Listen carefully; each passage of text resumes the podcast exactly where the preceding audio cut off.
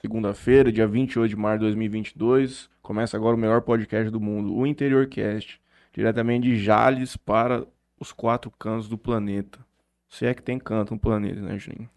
Se a Terra fosse plana, com certeza tem. Talvez teria. Estamos aqui com a doutora Estela Rossafo, vai hipnotizar o Juninho. Ele vai me passar a senha do cartão dele, um monte de coisa Com hoje. certeza. Vou sair daqui, vou direto pro banco sacar o dinheiro do homem. Boa noite aos senhores, boa noite ao senhor que está aqui conosco, ao Rubens, ao Leonardo e os- também os que nos acompanham. É, Acho que é isso. Eu ia fazer um comentário aqui, mas não vou fazer, não pode prosseguir. Não vai? Não. Boa noite a todos.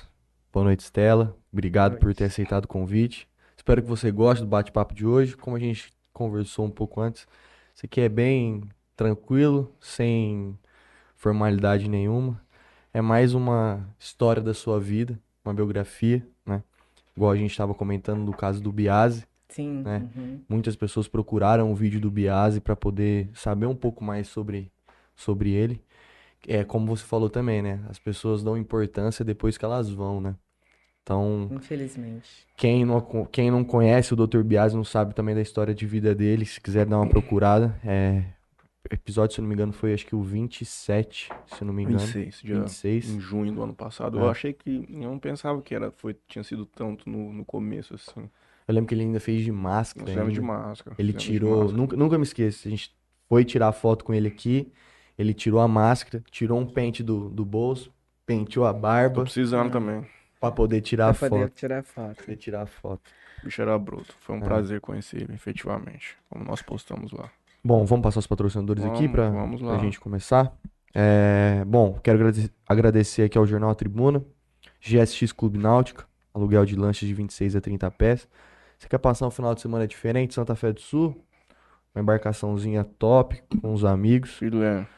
GSX lá tem aluguéis de lanchas. É, de Mateu Açaí, dispensa comentários. Solutions VoIP, empresa especializada em telefonia VoIP. Melfinet, internet fibra ótica. Mudou o nome da Solutions. Mudou? É Solutions IP agora. Tiraram o V e o O. O VoIP, tiraram o VoIP? Virou Solutions IP. Pô, deve ter mudado até o logo. Preciso ver isso aí Tipo, com o ah, Rick, pra, pra aham. gente poder trocar aqui. Quero agradecer a betcerto.net. Inclusive, eu vou parar de, de apostar no Coringão, porque eu acho que tá dando azar. Eu amanhã Já vou é o segundo japonês na jogo. conta de aposta dos outros, do Palmeiras. Já é o segundo jogo que eu aposto e eu perco no Já Coringão. diria o grande Igor. Ele não aposta no Corinthians, É, dá então. azar. Vou ter que Entendeu? postar no outro time, pra ver se tem uma zica reversa. Quero agradecer também a JR Telecom, Play Arena Beach, um novo empreendimento aí do Jean do Camarote. Tá trazendo aí um, um local aí de lazer para o pessoal de Jales, com campo de society, quadra de beach tênis, futebol. Bem legal lá o espaço. Vai ficar pronto, se não me engano, daqui uns 40, 50 dias já vai estar funcionando. E Jean Importados, se quiser trocar de telefone, comprar um Apple Watch, homem faz negócio com tudo. Perfume, raquete Perfume. beach tennis. Você comprou uma raquete tennis, né? Comprei uma Ninja com ele. Top. Demais. Então teus problemas estão resolvidos Agora, não, agora O Léo, ele, tava, ele era ruim no beach tennis porque ele não tinha raquete. Então amanhã nós vamos jogar, mas nós não vamos perder mais nenhuma.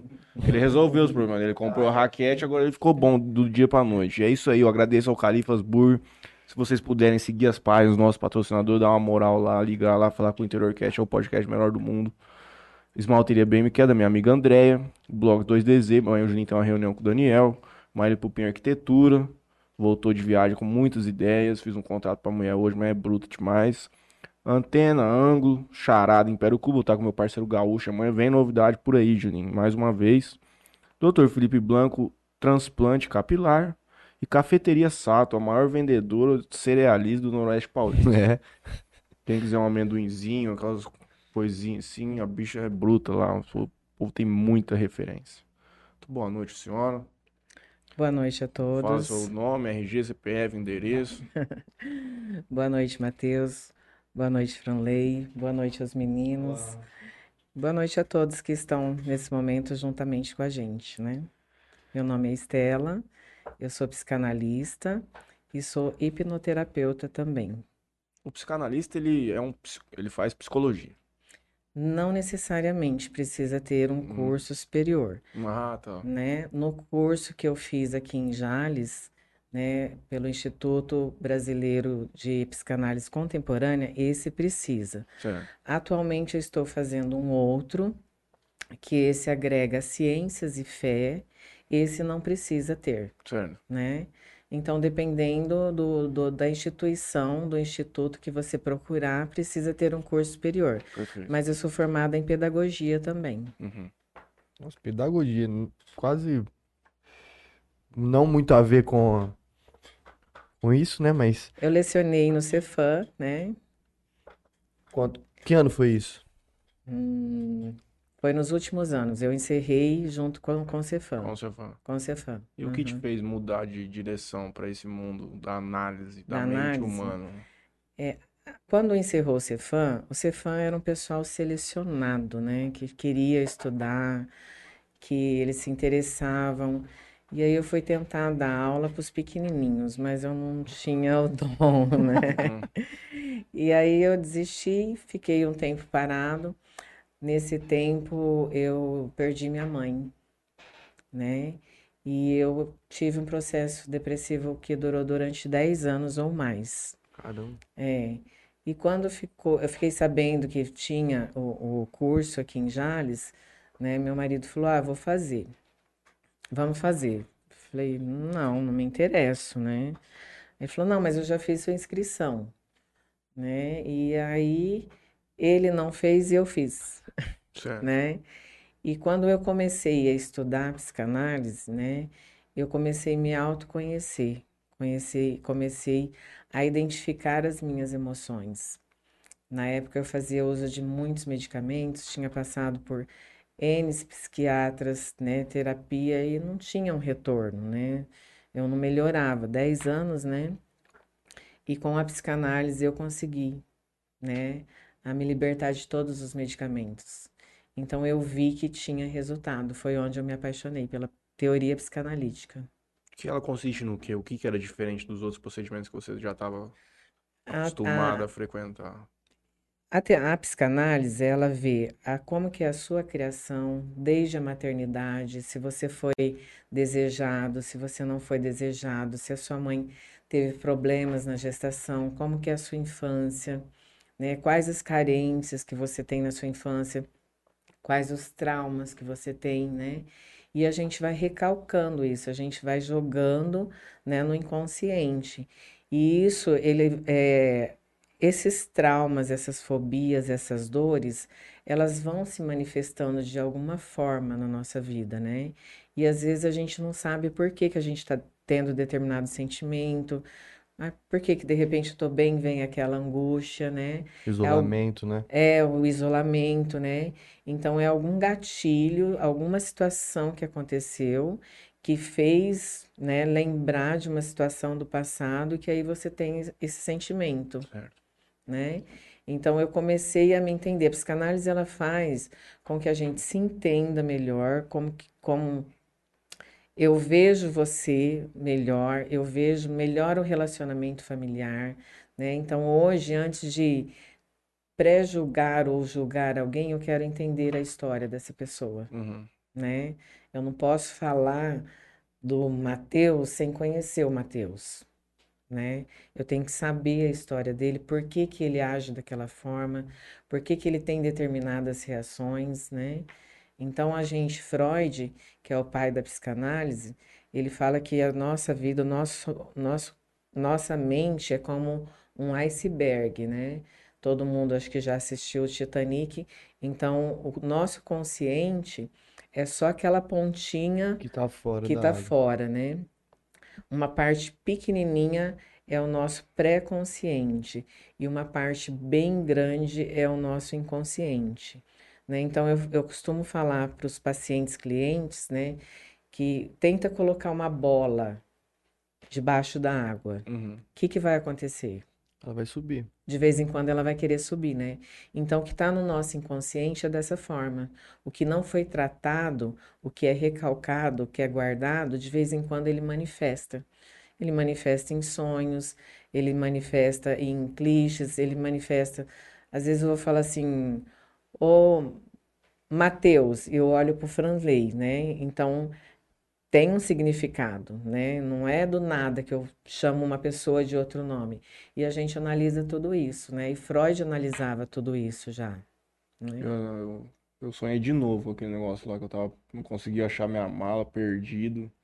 O segundo sonho, eu tive um sonho, eu falei pra ele, tive um sonho tão lúcido, foi surreal pra mim. A gente analisa sonho, Que né? eu Freud tava analisava. Dentro de um hotel que era um shopping, um aeroporto. E eu não conseguia achar o meu quarto pra pegar a mala pra fazer o check-in. Aí minha mãe tava também, ninguém conseguia achar, uma loucura. Tanto que eu, quando eu tive a, eu percebi a primeira vez, eu achava que eu não tinha dormido, já era 4 horas da manhã. Eu falei, pô, passei a noite em claro. Eu fiquei lutando mais umas duas horas com isso, até que uma hora eu falei, não, chega, vou levantar. E no outro dia, eu sonhei que eu tinha ido pra um, pra um jogo jurídico, tinha perdido meu celular, não achava nem a pau. E o ônibus já ia sair também. Absurdo, cara. Em E alguma você sabe que eu sou um cara que situação, não acredita em nada, é bizarro, viu? em alguma situação da sua vida você tá meio perdido, né? Ah, completamente, É, talvez. eu imaginei algo assim. É, porque o sonho ele fala é de nós, né? Às vezes eu sonho com Mateus, mas com características do Franley e com a gordura de uma outra pessoa, né? Mas na verdade, aquela pessoa, ela fala muito da gente, não é daquela pessoa com que você sonhou. E eu não costumo sonhar, nem lembro a última vez que eu tinha. E o, o que eu mais achei impressionante é que foi muito lúcido. Foi como se eu estivesse realmente experimentando aquela sensação, foi absurdo. É que geralmente, por exemplo, sonhos você. Dependendo, você acorda no outro dia, você não vai se lembrar de nada. Você não se lembra. É, Você se lembra ali, você acordou, aí você, pô, sonhei com tal coisa, Daqui beleza, cinco minutos volta a você esquece, não dormir de consegue novo, lembrar algo nem do a tipo, depois você não lembra É, mais. existem vários tipos de sonhos, né? Por exemplo, é, tem o sonho você assiste um filme e tem alguma cena marcante, né? Alguma cena chocante ali, e aí você dorme e você sonha. Uhum. Então tem o porquê você está sonhando com aquilo, né? E aí tem o sonho que a gente analisa, que é esse sonho, né? Que são mensagens que o inconsciente está te mandando. Uhum. É, geralmente, então, só pra. Então, geralmente esses sonhos que a gente lembra, por exemplo, igual o Matheus com detalhes, são sonhos pra serem analisados, Sim, né? uhum. E esses que você esquece, geralmente são coisas momentâneas que você vivenciou ali, Vivenciou te alguma coisa marcou. relacionada com o que você está vivendo, com a semana que você está vivendo, né? Agora, tem cliente, paciente que tem sonhos repetitivos constantemente, Uhum. né? Aí são sonhos para a gente estar analisando. Uhum. O maior dilema da humanidade é o, o que é a consciência, não? É um ponto de interrogação, né? É uma das maiores perguntas da humanidade. O que, Sim, que é a uhum. consciência? Por que nós temos ela? A mente O humana, que né? significa essa palavra? Na verdade, até não tem nem explicação. Tipo, é isso, não existe. A consciência para nós psicanalistas, né, é aquilo que nós estamos vivendo aqui e agora, né? Então isso tudo está no nosso inconsci... no nosso consciente, né? Uhum. O pré-consciente, se eu falar para você o que que você jantou ontem, Nada. vai demorar um pouquinho, mas você vai se lembrar, né? O que que você comeu na sexta-feira, vai demorar um pouco, mas você consegue se recordar. Isso está no nosso pré-consciente, né? Agora, no nosso inconsciente, a gente não se lembra, mas o nosso consciente é isso aqui que a gente está vivenciando. Como que tá o mercado da psicanálise hoje? Ainda é um mercado novo em Jales, né? Eu sou da primeira turma que se formou aqui em Jales. Então, nós da primeira turma, nós somos os pioneiros aqui em Jales. Então, o pessoal ainda tem um pouquinho de receio, é, até mesmo com a psicologia, porque todo mundo fala assim, ah, vai procurar, você tá louco, vai É, procurar o exatamente. psicólogo, né? Então, o pessoal tem esse medo, né? Ah, quem vai no psicólogo é louco, quem vai ao psiquiatra é louco, né? Esse estigma é muito grande mesmo. Exatamente, né? Tanto é que no meu consultório eu tenho assim, é, um cuidado, vocês já estiveram lá, né? Então, sempre entra por uma porta e sai pela outra. O paciente cliente, ele nunca vê quem está na outra sala, né? Porque tem um pouquinho disso ainda, né? As Uhum. pessoas têm um pouquinho de vergonha ainda de falar, ah, eu tô indo ao terapeuta, né? A constelação familiar faz parte da psicanálise? Não, é uma Não. outra linha de terapia. Ah, tá. Entendi. É uma outra ferramenta, na verdade, né? A senhora então buscou isso como uma forma de A princípio seria um- uma ferramenta de trabalho, mas no final, durante o curso, foi um método de cura também. Não, a princípio foi o autoconhecimento. A Autoconhecimento. princípio foi o autoconhecimento, curiosidade, Uhum. né, para melhorar os meus relacionamentos. E aí, quando eu vi que teve resultado em mim, aí eu resolvi colocar em prática. E o que que era que a senhora não conseguia deixar pra trás, que vivia esse luto por tanto tempo? Culpa, né? Geralmente as pessoas não conseguem deixar o luto por culpa. Minha mãe adoeceu e faleceu em três meses, 49 anos, né? Então a gente Muito sempre jovem. muito jovem, né? Então eu falava assim, ah, quando envelhecer, quando estiver melhor financeiramente, aí eu vou viajar com a minha mãe, vou fazer tal coisa com a minha mãe, né? Então a gente sempre deixa para depois o que a gente pode fazer hoje, Uhum. né? Então foi culpa. eh, Eu vim de uma família muito pobre também, quando eu, né, podia começar a fazer uma faculdade, eu não tive oportunidade, fui trabalhar na roça, fui ser empregada doméstica. Então tudo isso gera alguns transtornos. Hoje não, hoje de boa, eu falo tudo isso com grande Uhum. orgulho. Uhum. Mas quando eu tinha 17 anos, né? Então a gente fantasia muita coisa, né? Então eram essas questões mais, mas foi mais a, a ausência da minha mãe, né? Uhum. Qual que é a, a importância da saúde mental no nosso físico? 100%. Se você não estiver bem com, com, com a sua cabeça, vai ter reflexo no seu, no seu no corpo, seu corpo. né? Que são as psicossomáticas que a gente fala, né?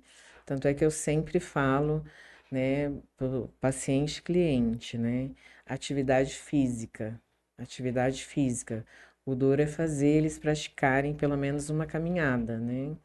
É, isso já é uma outra mística das coisas, né? Tipo, é tirar as pessoas de dentro de casa pra fazer alguma atividade física. Sim, uhum. Além do tratamento que você faz, você ainda ter que fazer a pessoa ainda sair de casa pra É porque a poder. pessoa acredita que o remédio ele vai te curar, né? E aí o terapeuta também, né? E aí ele não quer fazer a parte dele, Uhum. né? O remédio ele ameniza os sintomas, ele trata os sintomas. Em terapia a gente vai na causa. Só que o paciente também precisa se autoajudar, Uhum. né? Quem tem uma fobia social, né? Quem tem uma depressão. Antes da pandemia não era tão indicado a terapia online, por quê?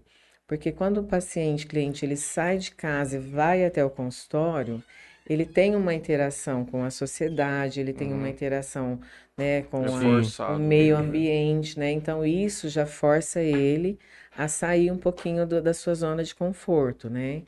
Então, com a pandemia, a gente precisou se readaptar a essa questão. Mas atividade física com a, a- pacientes com ansiedade, com depressão, é super indicado. A... O online já é uma realidade na, na, na função de vocês, né? Exatamente. Você, você acredita que o presencial vai acabar? Ou ainda, ainda é difícil falar sobre? Hum, Eu acredito que não vai acabar, né? Porque tem aqueles Que gostam que também gostam do, do do dia a dia presencial, presencial. aham, do presencial. Eu tenho paciente cliente aqui de Jales que eu atendo online, né? No caso é um adolescente, e aí ele precisa da mãe para o transporte e tal, né?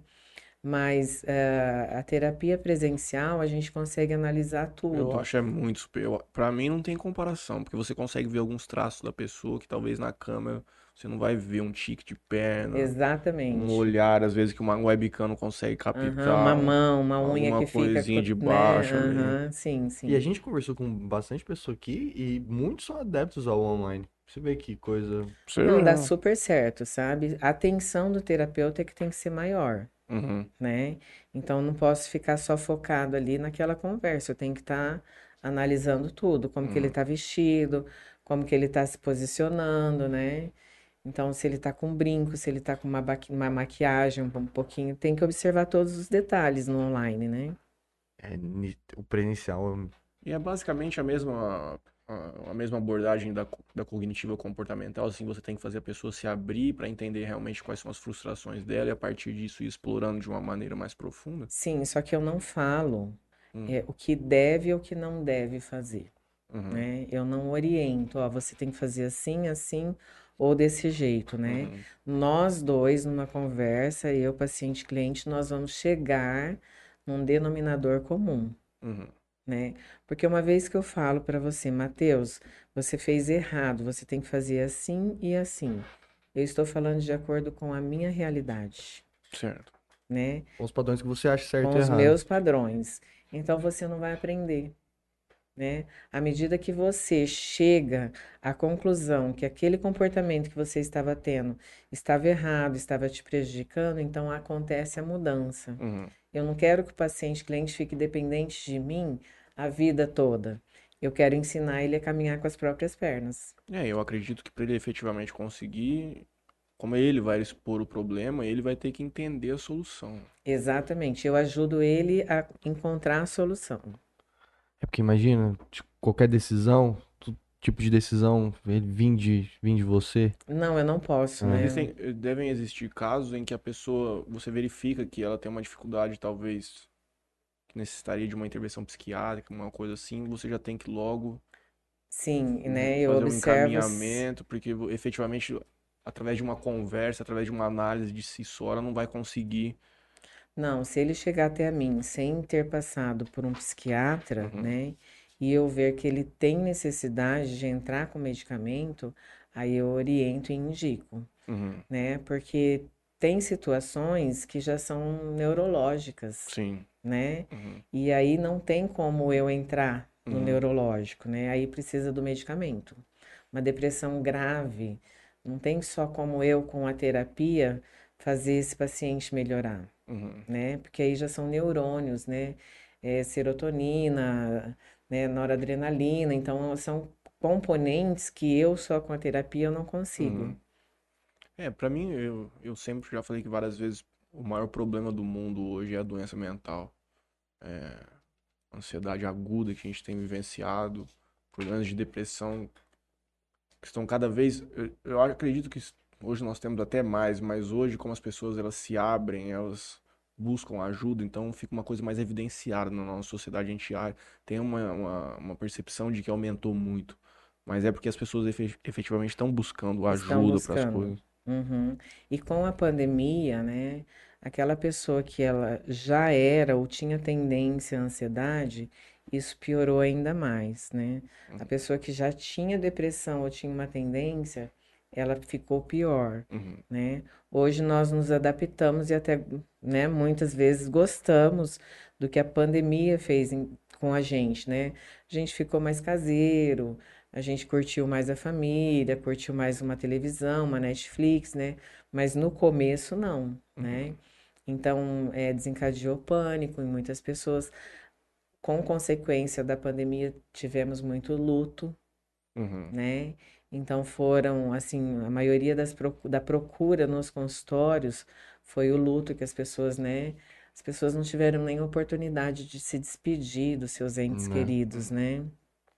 Uma coisa que eu noto, ah, por exemplo, no meu círculo, assim, muitas pessoas, elas vão ficando, vou fazer quase 30 anos. A gente vai meio que perdendo um pouco o gosto de, por exemplo, ir pra festa, assim, vivenciar, tá naquele lugar. É uma coisa que muita gente, por exemplo, o Alberto mesmo já falou, cara, não é um negócio que é mais pra mim. Ontem, ontem eu cheguei naquele bar do Fernando Alves, eu falei assim, meu Deus, o que que eu tô fazendo aqui? Então, mas será que isso significa uma questão, tipo, de uma fobia social mesmo que a gente tá experimentando ou simplesmente Idade. uma alteração de, de, de, de, de coisas que gostamos, efetivamente, de prazeres que temos. Às vezes a gente não sente mais o mesmo prazer em viver aquele momento, entende? Em, É. em gostar de outros tipos de situações. Você queria estar no beach ontem, você queria estar no Pedro Sampaio. Pô, cara, são duas, dois lugares que se desse pra ir nos estar- dois, você tava legal. no beach, né? Mas eu cheguei no, no, na festa ontem, eu falei assim, meu Deus, parece que é a primeira vez que eu tô saindo de casa. Que que é isso aqui? Esse monte de gente que, tipo assim, muito diferente do que É, está mais ligado ao amadurecimento, né? Uhum. E a gente vive assim ciclos, né? É, por exemplo, você tem à disposição hoje a, a mesma que você tinha com 18 anos? Nem física, nem mental. Então, né, a gente vive de ciclos, né? Uhum. Então, o gosto musical vai mudando, às vezes o paladar vai mudando, né? Os amigos vão mudando, né? Os relacionamentos, né? Então, é mais um amadurecimento. É. Agora, a fobia social, né? A pessoa, ela tem taquicardia, ela tem sudorese, Uhum. né? Ela acha que ela vai morrer, aquele aperto no peito, aquela dor no peito, né?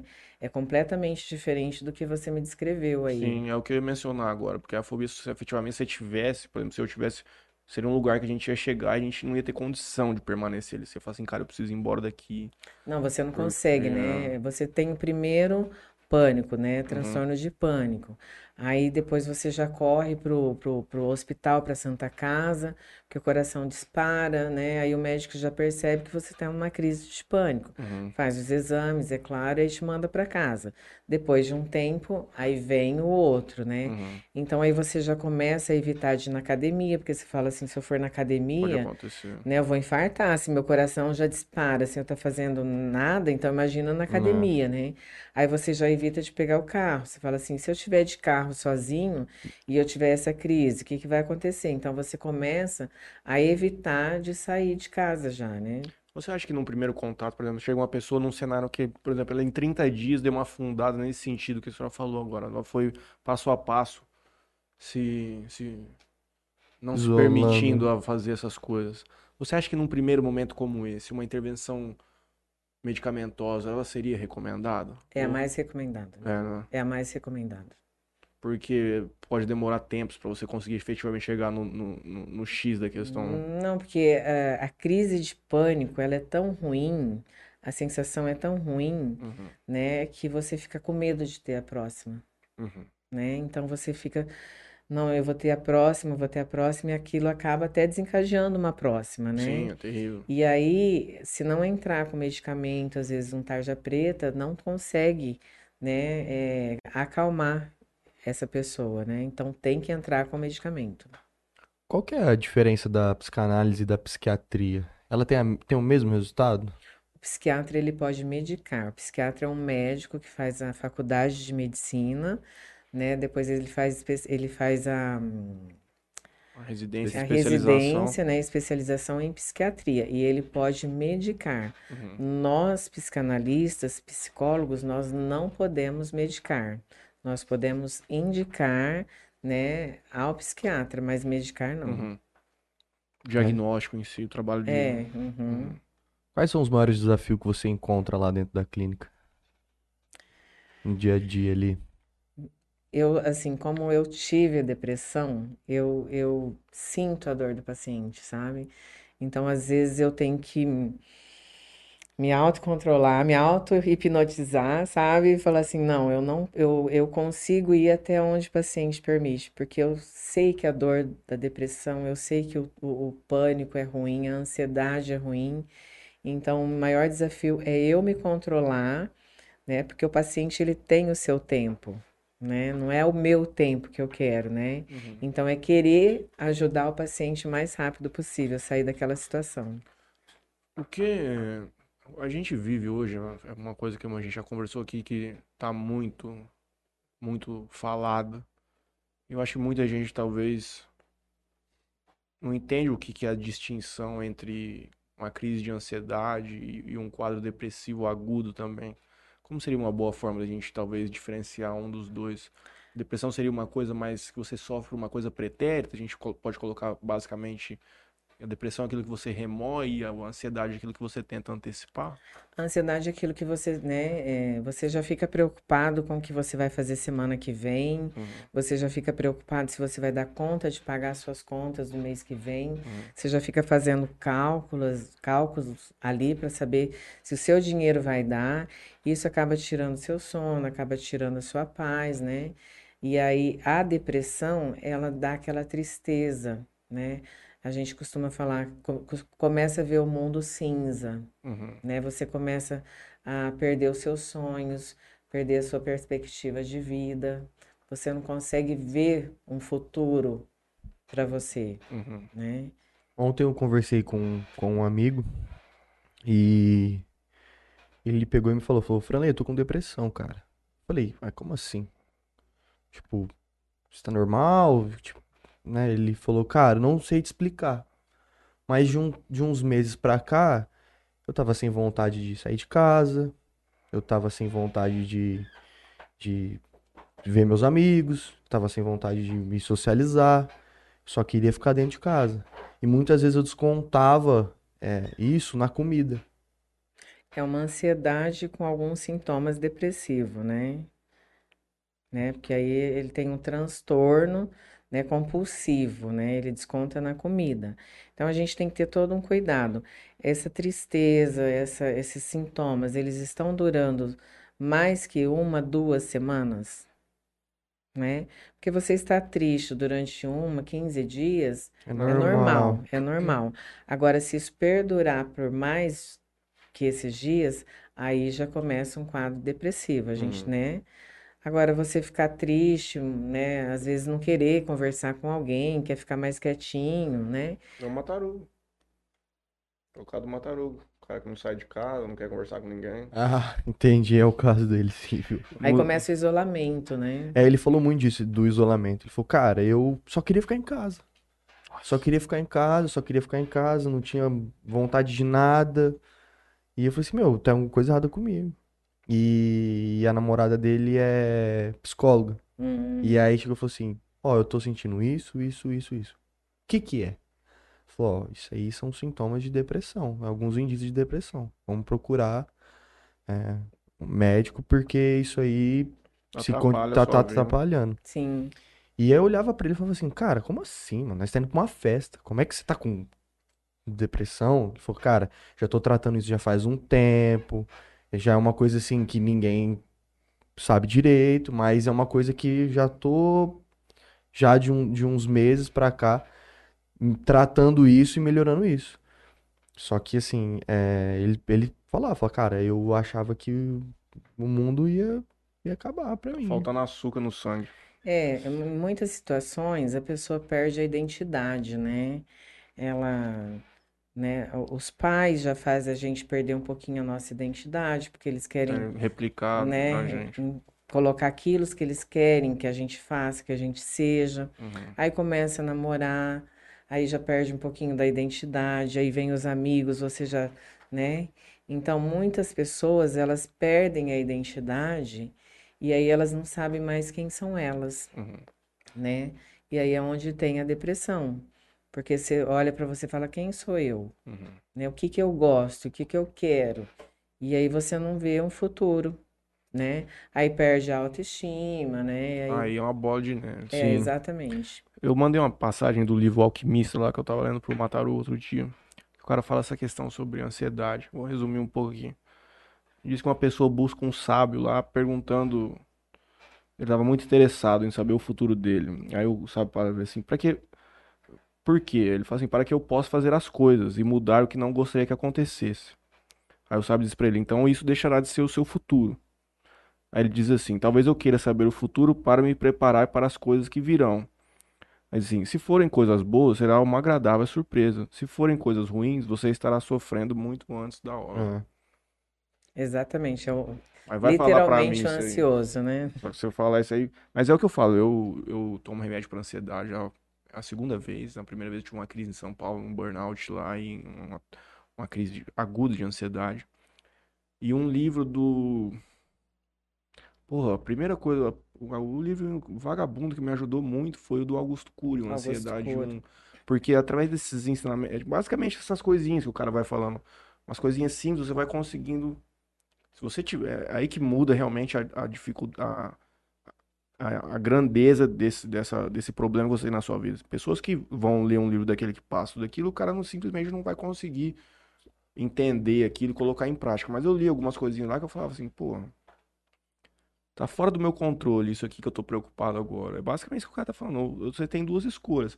Ou você coloca a sua energia em como solucionar o problema, ou você fica remoendo, cavando um buraco cada vez mais fundo. E aí você vai se afundando cada Uma- vez cada mais. vez mais. Cada vez Uhum. mais. Doido. Augusto Cury é ótimo, os livros dele, né? E a ansiedade é isso, né? É, hoje eu estava falando exatamente com uma paciente cliente que ela está com depressão e ansiedade também, né? Então, ela já estou preocupada com a minha conta do, do mês que vem, Do Nubank. se eu vou dar conta de pagar, né? Eu falei, essa preocupação, ela é real ou imaginária, né? Não, ela é real, porque se eu não tiver dinheiro, né? Eu falei assim, mas até hoje, é, me fala uma coisa, você tem uma reserva financeira? Tenho, né? Eu falei, então essa preocupação, ela é real ou imaginária? Porque uma pessoa que consegue ter uma, uma Reserva. reserva financeira, né? Então ela está tendo uma preocupação imaginária, né?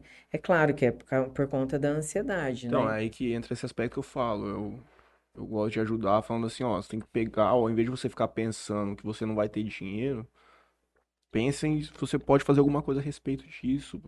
É que é muito complicado quando a pessoa tem uma condição clínica mesmo, Sim, sim. que ela fica imobilizada, ela fica engessada, ela não consegue. Ela falou, eu tô passando assim, privando eu e meu filho de determinadas coisas, mas com dinheiro na conta, com medo de faltar depois, né? Eu falei, então quando você for ao supermercado, né? Você tiver com vontade de comer alguma coisa, fala, realmente eu preciso hum, ficar sem comprar isso? Vai me fazer falta, realmente, né? Começa a analisar a situação, né?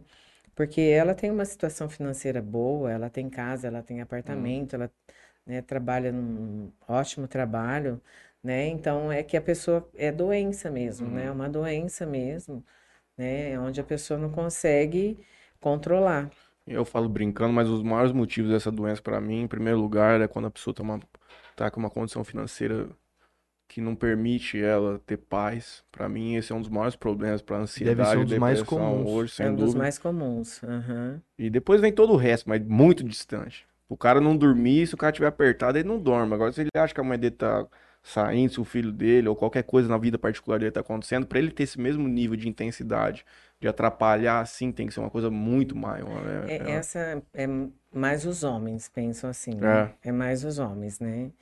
Então, as mulheres é muito comum, né? A perda da identidade, como eu falei, a baixa da autoestima, transformação corporal, é, o talvez. luta, obesidade, né? Então, a, a- o homem é mais racional, né? Então, é mais dinheiro que desestrutura, né? Não generalizando. Tenho pacientes, né? Por exemplo, paciente que perdeu filho com a, a pandemia, né? Então, ele entra num processo depressivo, Sim. né? Porque para ele, para nós, a lei natural da vida, o que que é? É os filhos enterrarem os pais, né? Uhum. Então, ele se desestruturou completamente com a perda do filho, né? Uhum. Entrou no processo depressivo. A gente teve um caso aqui que foi do professor Zico. Ele até mandou uma mensagem, lê os comentários do YouTube, faça essa menção a ele, Juninho. Bom, a Valdirene Andrade manda um boa noite, Simone Saldanha, Renan Zampieri.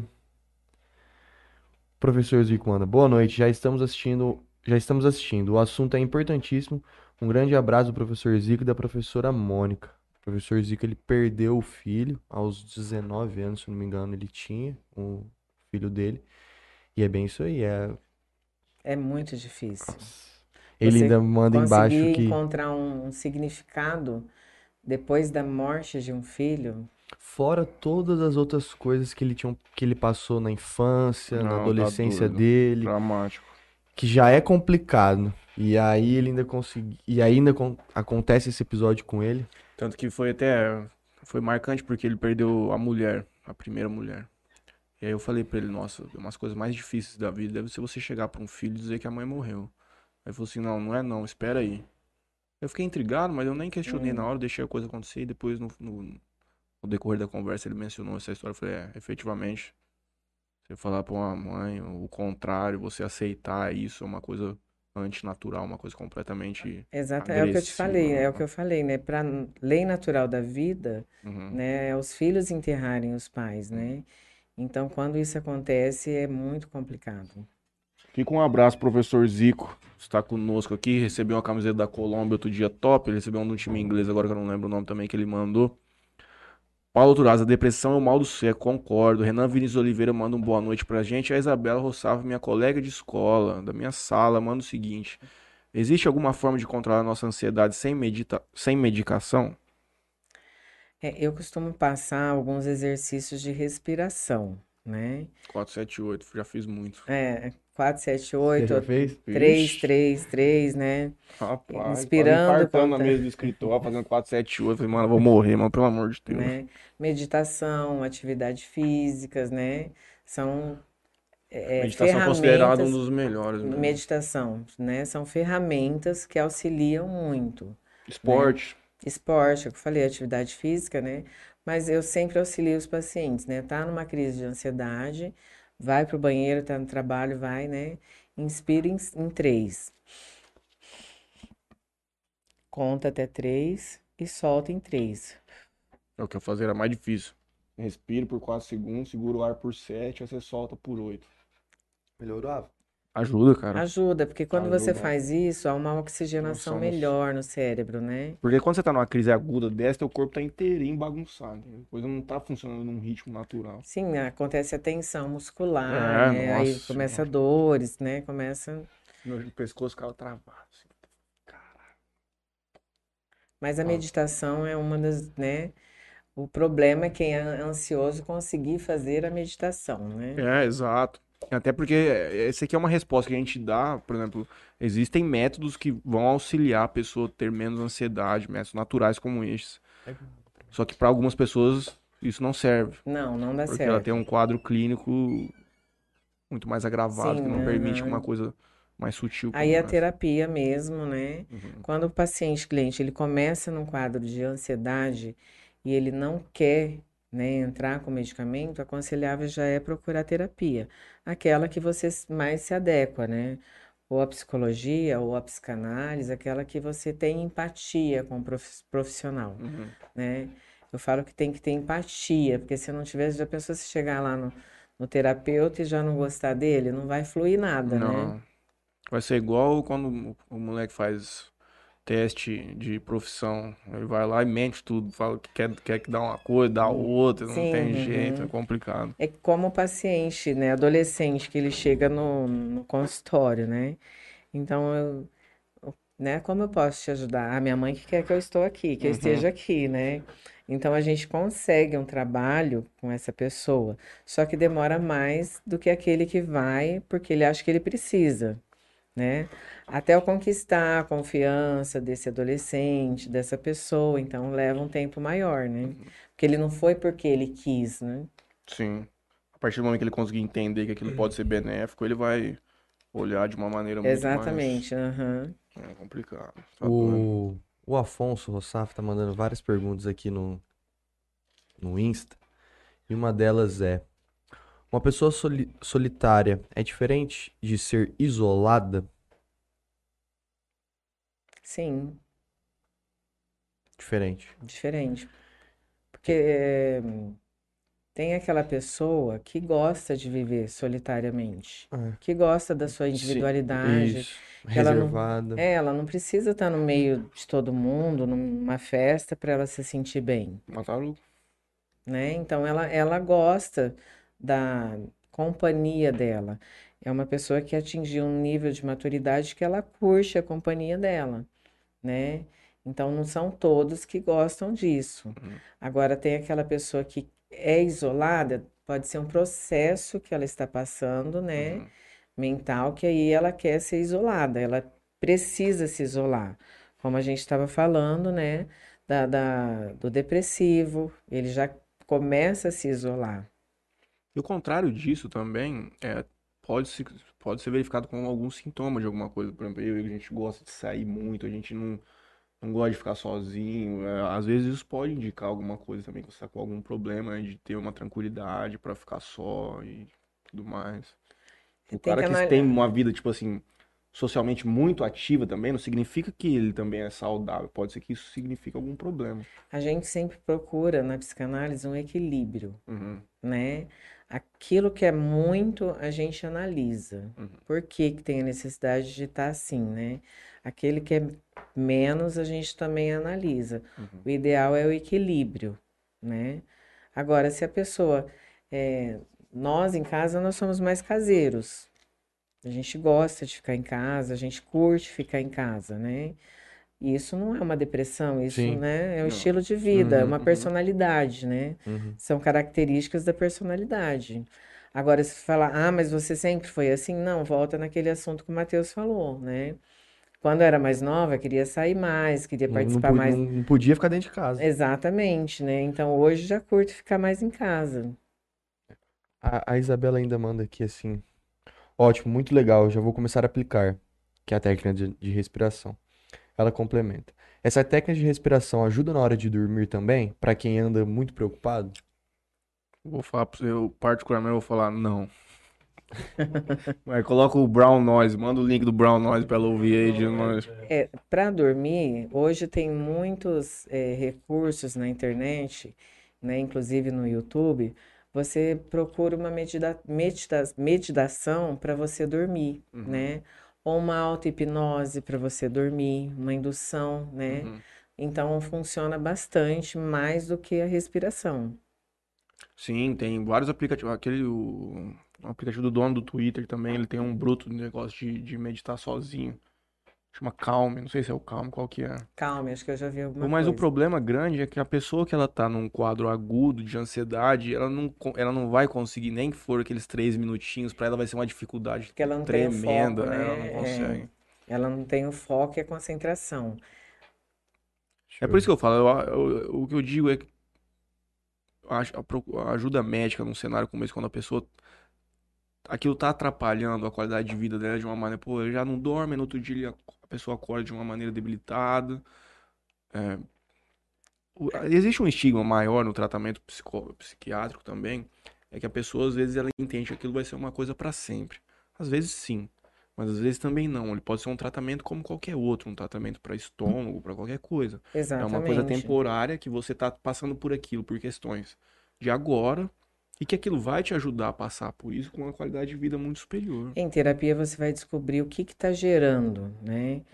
Você sempre foi assim, né? Isso começou a partir de quando? Uhum, Teve algum acontecimento especial, importante, que desencadeou isso, uhum.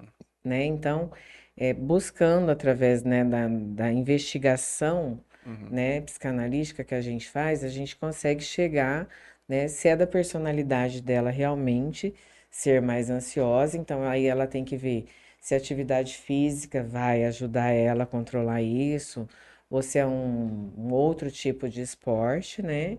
E aí ensinar algumas técnicas, né, de, de re- realmente a, a auto-hipnose, Uhum. né, a respiração. Então, são N ferramentas que a gente tem, né? Mas isso tem que ser resolvido assim, é no consultório mesmo, para conhecer a história de cada um. Uma ferramenta boa também é você chegar ao sono concentrado em alguma coisa. Se você tiver a capacidade de ler um bom um romance, um livro que te cria interesse, ou até mesmo ver uma série, assistir um filme, até aquele momento que você fala assim, puta, agora eu vou dormir, ao ponto de você cair com o livro na cabeça ou o celular.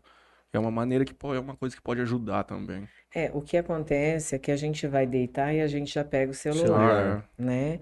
Aí a gente fica ali na rede social, ou Facebook, ou Instagram, ou Não, vai alguma, pro YouTube. né, ou no YouTube. Você vai sentir sono com isso? Só me, só me faz vontade de ficar mexendo mais. Mais ainda, né? Ah, o YouTube não, cara. O YouTube tem muito conteúdo. Você pega um vidinho de 15 minutos ali de uma, tipo, pô, ele construiu, construiu uma ponte. Você fica vendo aquilo ali, não é o mesmo tipo de informação de você ficar igual um louco No- aqui é, numa rede Instagram social vendo foto, sim, vídeo dos outros. uhum. Existem coisas, o celular ele pode te ajudar nesse aspecto. Eu mesmo, na maioria dos dias, esses vidinhos de YouTube que me põem pra dormir É, a tranquilo. maioria dos médicos orienta, né? 10 a 15 minutos antes de você dormir, né? Sai da televisão, Uhum. sai do celular, já fica com uma leitura aí com uma luz Mais mais baixa, né? Porque aí vai estimulando até a produção da melatonina, que é um hormônio natural do sono, Uhum. né? Agora, geralmente a gente vai para a cama já com o celular. E É automático. também. Acorda, é automático, né? É. Uma Automático. das outras Gostosinho demais, né? Ele dá aquela esticadinha na perna, dá uma olhada no Insta ali, Twitter, e vai pro YouTube. É um ritualzinho padrão. É uma das outras eh, questões, né, é rede social, que faz com que as pessoas tenham Nossa, depressão sim. também e ficam mais Se ansiosas, né? projetando A em Jaqueline mandou aqui. A tecnologia tem levado ao aumento das crises de ansiedade e depressão? Com certeza, né? Porque você entra na rede social, no Instagram, você só vê família De Você TV. só vê a parte boa Só a da parte vida. boa, você só vê a pessoa maquiada, você só vê a pessoa com um corpo bonito, você só vê coisas boas que você gostaria de viver, né? E aí você olha para a sua realidade e não é aquilo que você está vivenciando ali, né? Eu tenho como exemplo, outro, né? Outro dia eu entrei no Instagram, só deu uma paciente, cliente, lá, só, né? Daí a pouco ela estava me mandando uma mensagem, né? Não estou bem, estou com uma crise de depressão, né? Então a gente vê Ela e a gente buscando uma fuga ali. é uma fuga, né? Um mecanismo de defesa para tentar extravasar, né? Mas tudo que a gente vê ali, né? Nem sempre é tudo real, é verdadeiro, né? E aí acaba gerando uma depressão, acaba gerando uma ansiedade, né? Porque uma pessoa que tem obesidade, você só vê mulheres bonitas ali, academia, corpo, né? Musculação. Ela vai entrar em depressão se ela não tiver uma É. mente fortalecida, né? Não, vou fazer para ficar assim igual, né? Aí você vê ali, só compra, sites de compra, oferecendo produtos. Shopee, vendendo coisa por cincão. Exatamente, né? Aí você entra num consumismo. Então as redes sociais aumentaram muito, né, a ansiedade e a depressão. Acabei de ter uma ideia brilhante. Vamos fazer um Instagram da infelicidade, da tristeza. Você fala assim, ah, pô, chutei, chutei a, a porta hoje. Meu pé tá doendo demais. Pô, bati o carro, você posta lá. Aí o outro cara vai entrar e fala assim, não, eu chutei o pé, mas o cara bateu o carro. Então tá, eu tô bem ainda, entendeu? Entendi. Você vai ficar contente com a desgraça Você do vai ter outro. depressão porque você não vai ter nenhuma curtida, você vai ficar entrando lá toda hora para Acabar ver, assim, né? porra, mas que da hora, você sofreu muito hoje, hein, mano? Sensacional. Porque é automático, você coloca uma foto e você entra, deixa eu ver quantas Curtidas curtidas, deu. né? Aí você não tem curtida nenhuma, aí você entra numa famosa lá, tem 700, 800, O um milhão de curtidas, O né? Rubens, ele posta foto, ele tem uma paquerinha, ele aí fica esperando. E ela não tem foto que ela não vai lá e curte. Ah. O cara fica toda hora atualizando hora, lá pra é? ver se ela. Aí ele exclui. Só pra ela ver. Já o, Iu- e o Igão, ele segue a pessoa, ela não segue ele de volta. Aí ele pega de segue ela e no outro dia ele começa a seguir de novo. Até Só o pra dia que a pessoa vai dela, seguir né? ele de volta. Os caras são, pô, é.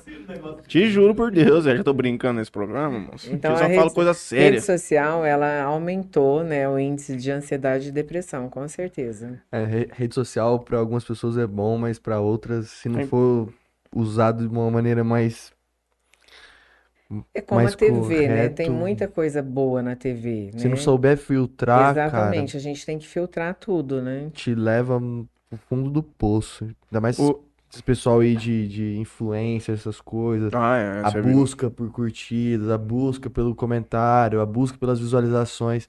Cara, isso deixa o povo louco. É um mundo, assim, de fantasia, né? Uhum. É um mundo, principalmente dessas blogueiras, é um mundo fora da nossa realidade, né? Sim. E muitas delas estão depressivas também e ansiosas, né? Só que elas não vão colocar lá, porque senão elas não vão vender o produto que elas estão mostrando, né? Uhum. Mas se a gente der margem para isso, O Afonso manda uma outra aqui, distimia, não é depressão nem estado natural. Devemos aceitar? Eu não sei nem o que é distimia. distimia, Distimia. Distimia. ele colocou o quê? Não é depressão nem estado natural. Devemos aceitar? Ele mandou no Instagram aqui. Eu não sei o que, que, que é distimia, gente. Eu É uma palavra. já. Talvez foi o corretor que mudou alguma coisa ali. que Não, mas Não, tem, existe, ó. tem, tem alguma coisa Os assim. sintomas da distimia incluem irritação constante, pensamentos negativos Sim, sobre a uhum. vida, desânimo e tristeza, isolamento social, falta de, enervi- de energia para tarefas de roti- da rotina, sentimento constante de culpa, autocrítica e dificuldade de se Ele colocou concentrar. distimia, repete. Não é depressão nem estado natural. Devemos aceitar? Não, Não. não, com certeza não. Né? Quem, que- quem gostaria de viver um estado natural desse? É um Deus estado natural? É isso aqui, pelo amor de Deus. Hum, né? Não é um estado natural do ser humano, né? E como que a hipnose entrou nessa história toda? Freud, ele tentou, no início da psicanálise, né, Uhum. é, a hipnose, né, através de um psiquiatra, Charcot, que usava da hipnose. Só que Freud, ele não continuou com a hipnose, ele foi para a área psicanalística mesmo, Uhum. né? E aí, quando eh, eu comecei a fazer o curso, que aí eu vi falar de hipnose, eu sempre tive uma curiosidade, Uhum. né? Hipnose É uma coisa sempre. curiosa por si só, já. Exatamente, né? Então tinha aquele tabu, né? Uhum. Hipnose, né? E aí a gente, né, dentro do curso, algumas pessoas falaram: ah, nós vamos fazer um curso de hipnose. Aí eu falei: não, eu quero ir fazer também, né? Porque eu queria desmistificar, Uhum. né, o que que era hipnose, né? E aí eu fiz o primeiro curso, que foi um curso básico aqui em São José do Rio Preto, e aí eu gostei. Aí depois disso eu comecei a procurar profissionais com renome, né, para que eu tivesse uma bagagem maior. Uhum. E é uma técnica que é efetiva nesses tratamentos que a senhora conduz lá na clínica?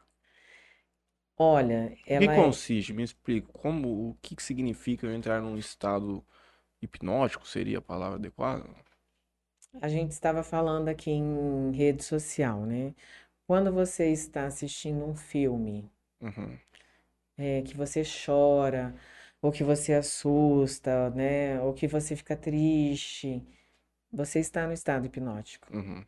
né? Você está vivenciando, está Você sai acontecendo. da sua realidade momentânea. É, é, mas você em todo tempo você está ouvindo, você está sabendo o que está, né? Uhum. É, por exemplo, você pega a chave do carro e começa a procurar a chave do carro. Cadê a Pô, chave cadê a do carro? chave? Tá Cadê na a sua chave? mão. Cadê a chave? A chave está na sua mão. Uhum. Aquele momento você estava em estado hipnótico. Certo. Em né? quais casos é recomendado? Casos de fobia, casos de depressão, casos de ansiedade, casos de luto. Eu tenho fobia de cobra. Pode me hipnotizar aqui, tira essa fobia da minha Eu também vida. Ah. tenho, eu também Eu tenho. não gosto de Tem. cobra perto de mim, eu não gosto de Ah. ver cobra, eu não gosto de falar de cobra, eu não gosto que fale de cobra Mas por que mim. que você não, por que que você não, não gosta? Você, já- você teve algum episódio e Que eu me lembro, não, é porque aquele bicho demoniado, tio. Ele rasteja, sobe parede, tá Cara, eu maluco. tive um que eu acho que eu Pode sair acredito debaixo da privada, te morder. Você tá vendo como que é imaginário o medo, É. né? A cobra é real, mas tudo que você falou aí, sair debaixo da, né? É, por Não, eu exemplo, já vi foto. Sim, pode acontecer, Não, mas, tô né? gozando, perdão. Sim, é que nem, eh, por exemplo, falar, quem tem fobia de avião e marca uma viagem semana que vem, ele já começa a passar mal por quê? Uhum. O que que ele começa, o que que ele começa a imaginar? Vai cair. Que vai cair, mas o, avião tá caindo? Não tá? Não. Nem lá ele tá ainda. Nem lá ele tá. Então, são problemas imaginários que ele está enfrentando, ele está buscando, né, para aquela fobia, né? É, você vê, a cobra, é, eu falo, tenho mesmo medo, não gosto muito, mas eu entendo que ele é um bicho como qualquer outro, pô.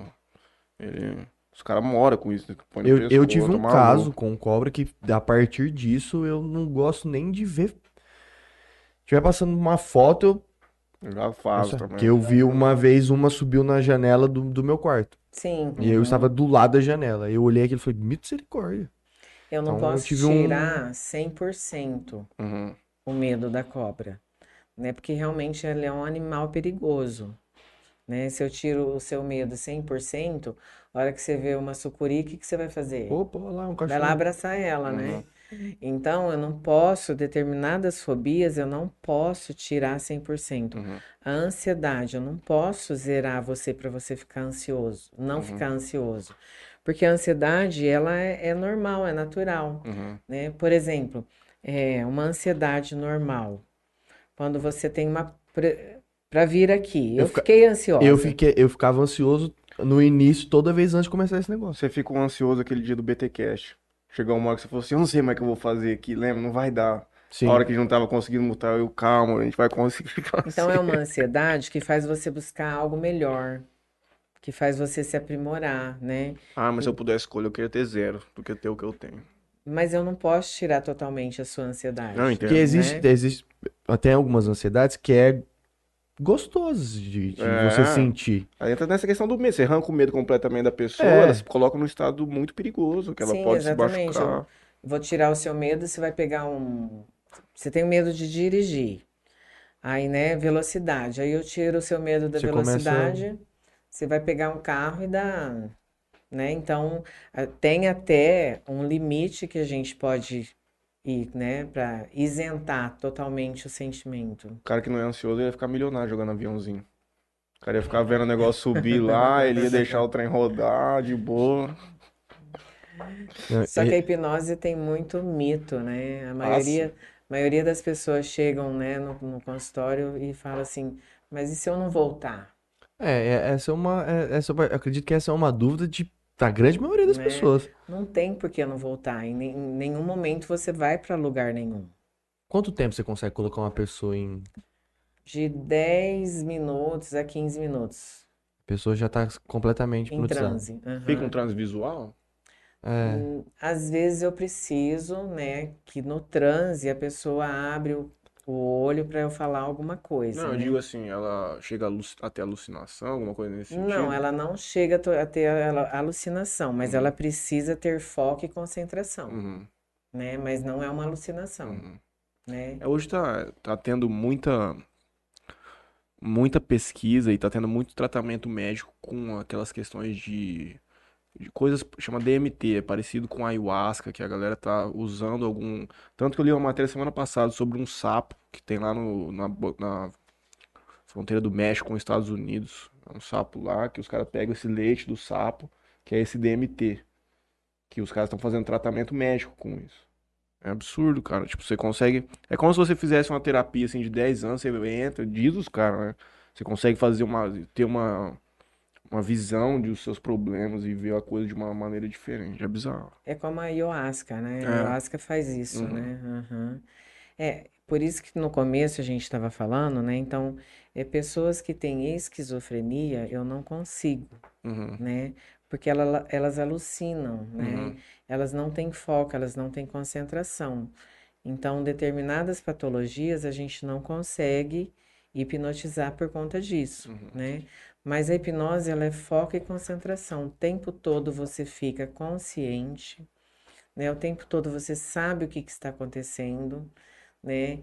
Eu não posso, se eu falar para você fazer algo que vai contra a sua moral, Uhum. você não Você não faz. faz. Você Uhum. não faz, né? Uhum. Então, o tempo todo você está consciente e sabe o que que está acontecendo. Uhum. Então, não tem da onde voltar, você fica ali. Tem questão da fé também, essas coisas assim, não tem? De religião. Olha, tem muitas religiões que acham que é, é- vai para o misticismo, né? Porque antes, né, há muito tempo, o cinema, né, eles mistificaram muito, os gibis mistificaram muito, né?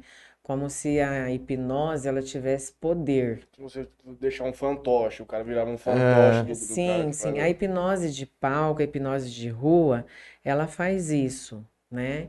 Mas a hipnose terapêutica, não. A gente trabalha com a dor, com a emoção do cliente, né? Então, existe sim, né? Uma parte mística, né? Tem gente que fala lá, "Ah, mas isso daí é do capeta, né? Uhum. né? E não tem nada a ver com religião, Uhum. né? É uma técnica terapeuta, terapêutica, uma ferramenta, né? Ah, é, dos, dos pacientes que procuram você lá, a grande maioria você recomenda os casos de hipnose ou, ou não? Quem me procura para psicanálise é paciente cliente de psicanálise.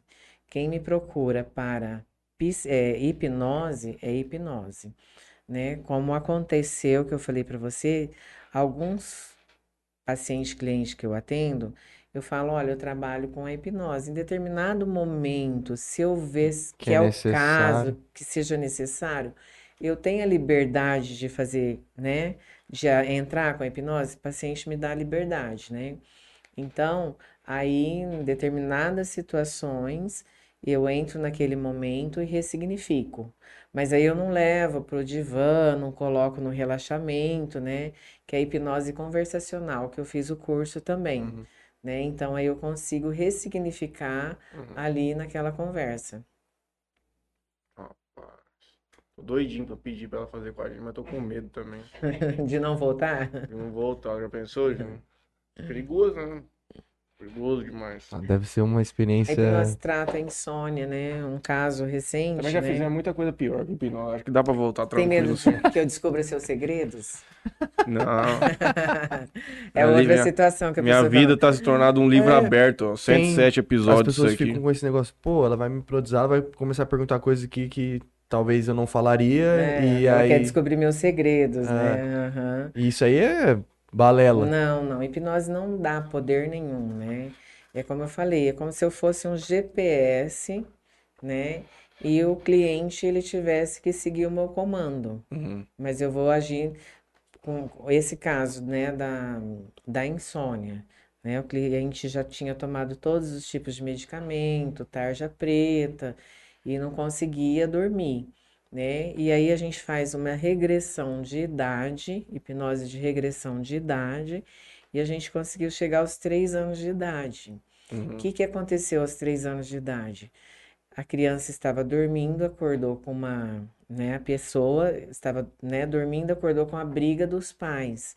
E aí o pai fala para a mãe, né, eu não largo de você por causa das no- da nossa filha, senão largaria de você. Uhum. Então o que que a criança entendeu? Né? Se eu dormir, né? Se eu dormir, se eu, né? Ela acordou e ouviu aquilo. Então ela Mas foi aos três anos de idade. aos três anos de idade. Aí a gente ressignificou essa situação, deu um novo sentido, né? E aí a pessoa parou de tomar os medicamentos e com- começou a dormir. Né? Então ela entendeu que ela tinha que ficar em vigília Uhum. o tempo todo, porque se ela não ficasse, o pai dela podia largar da mãe dela. O cara que vende um feijão na TV e fala que vai curar a pessoa da doença, é um processo hipnótico? Sim. Então quem quiser ver pode ligar a televisão aí que vira e mexe, os caras estão vendendo ar, vendendo lote no céu, e o A povo maioria compra, dos moço. vendedores, eles usam, né, a hipnose de conversacional, hipnose. Uhum. né? Você vai, chegou lá para ver um carro, Uhum. né? Se o cara fez o curso de hipnose conversacional, você vai sair da empresa, da, da loja com um carro. Na semana passada eu ouvi um cara, aquele Joe disse, aquele gordinho que eu falo, ele trabalhou com carro. E ele falando várias coisas que os, que os caras faziam pra vender carro. Embaçado, cara. Tipo, faz, tipo, se for ver mesmo as coisas. Por exemplo, se eu colocar o Sela pra vender um carro, colocar um cara desse pra vender um carro, rapaz do céu. Tá aí uma dica para os, vend... para os donos de lojas aí. Colocar essa galera aí pra estudar Alberto. hipnose. Alberto, faz uma hipnose aí, pelo amor de Os Deus. cursos que eu fiz em São Paulo, né, muitos deles tinham vendedores, Uhum, né, com essa finalidade mesmo, né, uhum. de Cara- induzir, né. O cara falava assim, ó, se o cara entrou na concessionária, um homem aqui, especialista, você fala assim, ó, chama ele. Se ele vai preencher, isso era nos anos 90, né? Pra ele preencher o negócio de financiamento, senta o cara na tua frente, vai perguntando pra ele coisa a coisa. Ele, você vai ter uma conversa com o cara, que tipo, ele vai estar falando coisas da vida dele que são muito pessoais, que talvez pra uma outra pessoa ele não faria.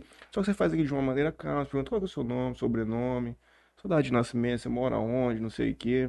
Aí uma outra ele falou assim, rapaz, você pega o cara no test drive, Falei assim, você tira o cara da concessionária e a hora que você solta, você vai, você já sabe onde ele mora.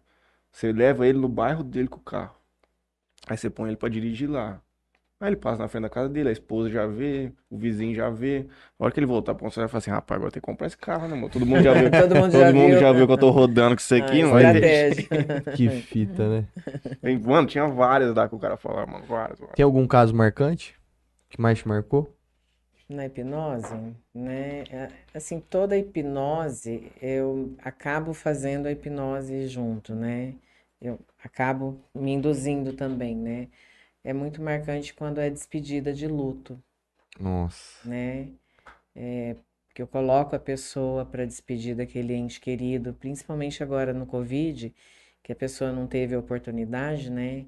Então, essa situação marca bastante. Teve uma, uma pessoa me procurou que ela foi abusada três vezes, Hum. né, sexualmente. E ela não conseguia, eh, ter um relacionamento sexual, Uhum. né? E aí ela me procurou e a gente ressignificou, né? Tratei esses três abusos que ela teve.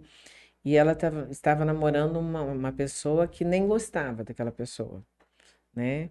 O abuso, né, faz ter muitas carências, né, e baixa autoestima, né? E aí a gente fez, eu fiz, eh, eu, geralmente é de três a cinco atendimentos, né? Aí no terceiro ela chegou e falou assim, larguei. Né? Eu falei, mas como largou? Você veio aqui procurando para ver se você, né? É, e aí largou? É, agora você falou que largou, que, que deu errado, né? Ela falou assim, não, eu não vou fazer isso com uma pessoa que eu não gosto. Né? Melhorou a autoestima dela, né? Ela falou assim, eu vou procurar a pessoa que eu gosto e já que eu vou ter a minha primeira relação, então que seja... seja com quem eu gosto, né? E aí procurou a pessoa, começaram a namorar e ela conseguiu, né, ter com prazer, sem vir aquelas lembranças, né, do, do abuso sexual. Foi muito bacana É essa situação. complicado, né? Vai bastante criança lá? Criança, o recomendado é até depois de sete anos, porque aí o cognitivo, ele já está mais formado, né? Então você consegue uma concentração melhor, Uhum. né? E é até mais fácil, porque às vezes a gente trabalha com o lúdico na hipnose, né? Então, se eu falar para a criança que isso aqui é um avião que está voando, ela vai falar e ela vai acreditar, né? É. Agora, o idoso, né? Porque quando a gente faz o relaxamento, o que que acontece? A gente baixa o fator crítico da pessoa. Por isso que a gente consegue acessar o inconsciente, né? Então, o idoso, o, o fator crítico dele é alto, né? Aí, se eu for fazer uma, um- um- uma hipnose com ele, e eu falo para ele, imagina que esse copo é um avião que tá voando. Ele vai, como? Tá doido? Copo? Você tá louca, né? Uhum. Então, o fator crítico do idoso, ele é mais aguçado, né? Mas criança é re- recomendado a partir dos sete anos. Eu fiz bastante para concentração escolar, É. né? Para nível de Just- ansiedade também. Imagino é, essa questão de, de escolaridade aí, pessoal que vai fazer vestibular, concurso, né? Aí a é gente um- trabalha a ansiedade e trabalha a concentração. Só que o que é muito importante falar, né? É, não depende só de mim. Tem gente, tem cliente que chega lá e acha que ele vai deitar lá no divã e eu vou dar um durma e eu vou re- pro- vida dele. reprogramar e mudar totalmente a vida dele. Não é isso, né? Então eu sempre falo assim, do meu 100%, né? Do meu é só- é 100%. 50% cliente, 50% eu. Do meu 50%, eu estou disposto a dar 100%. Uhum. Do seu 50, quanto que você está disposto? 90. Aí vai, a conta não vai fechar. Aí não vai fechar, né? Porque eu consigo ressignificar o que está te incomodando, o que está te atrapalhando. Mas muitas crenças, né? Às vezes é você que tem que mudar. Então, não, eu não tenho poder para dar um durma e reprogramar sua mente você acordar dali, né? Chegou um cliente lá que queria que eu fizesse isso. Falei, isso não existe, eu Se não tenho. conseguir, a minha vida. Eu vou lá no outro dia. É, vou ficar rica, né? Milionária, né? Muito. Tá doido. Né? Então, isso não existe. Precisa da, da, da força de vontade do cliente, né? E da minha parte também, porque eu sozinha eu não consigo. Porque às vezes o, o cliente ele já entrou numa zona de conforto, que ele não quer sair. Às vezes, né, tem um mecanismo de defesa que ele já aderiu ali, ele não quer sair. Tem a crença que limita ele, né? Então a gente tem que desmistificar tudo isso. E isso tudo eu já faço na primeira Na primeira. entrevista, né? Que a gente fala que é o pré-talk, né? Pre-talk. Quais são os tipos de casos que demanda mais esforço, assim, pra, pra ajudar?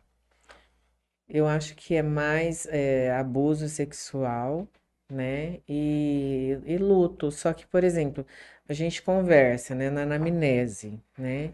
Você me conta a sua vida, que nem ele falou que tem medo de cobra, né? E aí, quando você está em transe, de repente, nada daquilo que você me falou na anamnese, você me traz ali de conteúdo. Uhum. De repente você acha que é aquilo, mas aí quando você está em transe, vem situações Totalmente completamente diferente. diferentes. Aí até fazer o trabalho pra buscar realmente o que que é. Não, aí depende de você, profissional, estar apto, capacitado a lidar com qualquer coisa que pode aparecer ali, né? Então, o que eu escrevo ali na, na anamnese, o que que é? às vezes nada daquilo que você me falou apareceu. Como eu faço até cinco atendimentos, então no último atendimento eu faço uma varredura daquilo que você não falou. Então eu te induzo àquelas situações, né? Um caso legal também, um adolescente que eu atendo, né, foi até online. Ele não tinha falado para mim que ele não se aceitava, autoaceitava, né? Aí ele falou assim: é, eu consegui hoje sem blusa de frio na escola. Eu falei: sem blusa de frio? Por quê, né? Mas tá calor. Ele falou: ah, é que eu, eu, é, não gosto muito, né, do meu visual, né? Um pouquinho escuro e Uhum. tal, né? Aí, e também obeso, né? Aí eu falei, ah, mas você nunca tinha me falado, né, que você não gostava. Não, não gosto. Peguei o momento certo, online mesmo, né? Uhum. Fecha os olhos. Aí eu ressignifiquei, né, aquela situação, dei, coloquei, ancorei ele numa situação, né?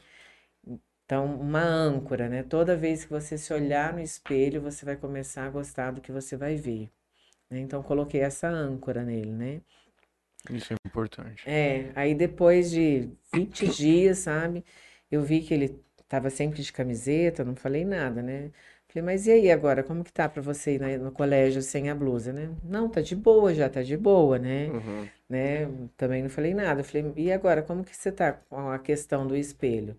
Não, tô gostando até, tô me olhando mais no espelho, né? Aí eu fiquei quieta, não falei nada, né? Mas eu achei legal que, assim, foi um processo natural, né, na, na, na psicanálise online ali, que eu ressignifiquei e ele começou a se aceitar melhor. Ele é Legal. bem tímido, sabe? Quais os próximos passos da Estela?